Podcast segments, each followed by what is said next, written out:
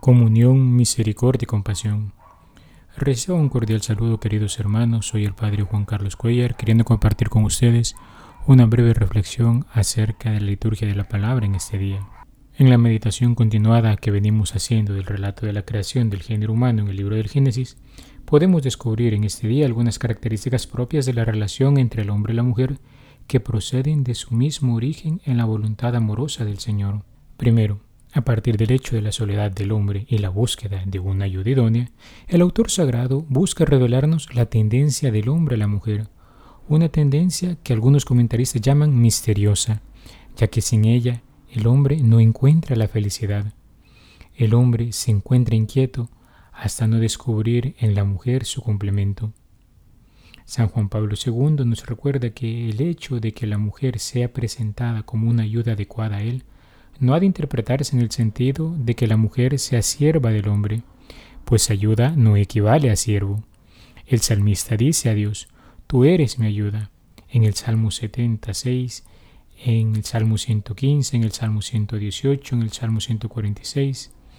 Esta expresión quiere decir más bien que la mujer es capaz de colaborar con el hombre porque es su correspondencia perfecta.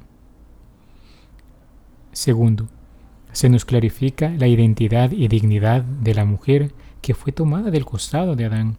Hasta que ambos son creados, se da por finalizada la creación del ser humano. Nos enseña el catecismo que el hombre y la mujer son creados, es decir, son queridos por Dios, por una parte en una perfecta igualdad en tanto que personas humanas, y por otra en su ser respectivo de hombre y de mujer. Ser hombre, ser mujer, es una realidad buena y querida por Dios. El hombre y la mujer tienen una dignidad que nunca se pierde, que viene inmediatamente de Dios su Creador. El hombre y la mujer son, con la misma dignidad, imagen de Dios. En su ser hombre y su ser mujer reflejan la sabiduría y la bondad del Creador. Tercero, en el relato podemos identificar el origen divino del matrimonio. Su base es un amor que será superior al paterno y al materno. Es el amor conyugal, un amor que tiene como fin la unión entre los esposos y la procreación de la vida. El Catecismo de la Iglesia nos da una explicación hermosa de estos hechos. Creados a la vez el hombre y la mujer, son queridos por Dios el uno para el otro. La palabra de Dios nos lo hace entender mediante diversos acentos del texto sagrado. No es bueno que el hombre esté solo, voy a hacerle una ayuda adecuada. Ninguno de los animales es ayuda adecuada para el hombre. La mujer que Dios forma de la costilla del hombre y presenta a éste, despierta en él un grito de admiración, una exclamación de amor y de comunión. Esta vez sí que es hueso de mis huesos y carne de mi carne. El hombre descubre en la mujer como un otro yo de la misma humanidad. El hombre y la mujer están hechos el uno para el otro, no que Dios los haya hecho a medias o incompletos, los ha creado para una comunión de personas en la que cada uno puede ser ayuda para el otro porque son a la vez iguales en cuanto personas, hueso de mis huesos, y complementarios en cuanto masculino y femenino. En el matrimonio Dios los une de manera que, formando una sola carne, puedan transmitir la vida humana. Sed fecundos y multiplicaos y llenad la tierra. Al transmitir a sus descendientes la vida humana, el hombre y la mujer, como esposos y padres, cooperan de una manera única en la obra del Creador. Por otra parte, queridos hermanos, encontramos en el Santo Evangelio la misericordia del Señor que se compadece al ver la grandeza de la fe de la mujer sirofenicia. Ella era una pagana, no era parte del pueblo de Israel. Sin embargo, confía en el poder de Cristo. Su fe contrasta ciertamente con la actitud que hemos venido viendo días atrás en algunos de los escribas y fariseos, que no obstante ser grandes conocedores de la ley, no son capaces de descubrir los signos de la presencia del Mesías en medio de ellos. No son capaces de ver la grandeza de aquel a quien tienen enfrente. Encerrados en su obstinación, antes bien cuestionan y critican al Señor y sus discípulos, tramando diferentes insidias en contra de él. Esta mujer no conocía quizás todo lo que aquellos sí. No había nacido ni siquiera en Israel pero reconoce que en medio de aquel pueblo santo está pasando alguien que puede dar alivio a su hija.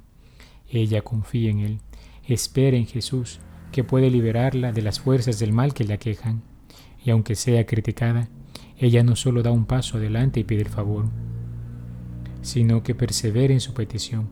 Es más, la mujer sirofenicia no exige nada, no es testaruda, simplemente apela a la compasión del Señor. En su petición de unas pequeñas migajas, da un signo grande de humildad. El Señor nunca deja de bendecir un corazón bien dispuesto. Aquella mujer no sabía cuál iba a ser el resultado de su acercamiento al Señor. Quizás ni se imaginó tener aquel diálogo, pero se dispuso a establecerlo, y por ello recibió la gracia de la curación de su hija. Así nosotros hemos de acudir al Señor con un corazón bien dispuesto a recibir su bendición. Quizás no ocurrirán las cosas como las pensamos, ni cuando las pensamos.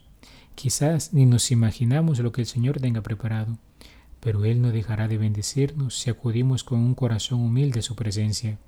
Bien decía San Francisco de Sales a partir de este texto. La fe, para ser grande, ha de tener tres cualidades. Ha de ser confiada, perseverante y humilde. Como último punto, no olvidemos que hoy celebramos la Jornada Mundial del Enfermo en la memoria de Nuestra Señora de Lourdes. Aprovechemos la ocasión para visitar, atender o rezar por ellos. Y si somos nosotros los que nos encontramos padeciendo alguna enfermedad, unámonos a Cristo sufriente en la cruz y ofrezcamos esos dolores para la salvación del mundo. Y roguemos a nuestra buena Madre que ella, salud de los enfermos, nos consuele y fortalezca en medio de esas dificultades así como permaneció al lado de su Hijo mientras éste sufría por nuestra redención en el madero de la cruz, así ella acompaña a todos los que sufren en esos momentos de dolor. Al contemplar las maravillas del Señor en su palabra, roguemos por intercesión de nuestra buena Madre que nos conceda un corazón dócil y un oído atento para descubrir la grandeza de su amor en la creación del hombre y la mujer, y la gracia de tener una fe confiada, perseverante y humilde, como la de la mujer sirofenicia, para rogar también por nuestros hermanos que sufran en la enfermedad. He sido el Padre Juan Carlos Cuellar desde la parroquia Santa Liz en Altavista. Te deseo un muy buen día y que Dios te bendiga. Alabado sea Jesucristo, por siempre sea alabado. Veni,